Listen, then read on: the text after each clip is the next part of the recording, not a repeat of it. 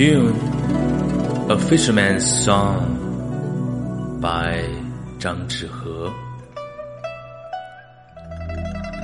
In front of western hills, white egrets fly up and down. In peach mirrored stream, mandarin fish are full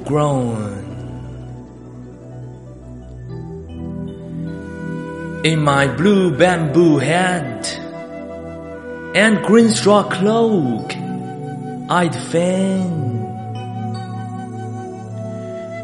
go fishing careless of slanting wind and fine rain.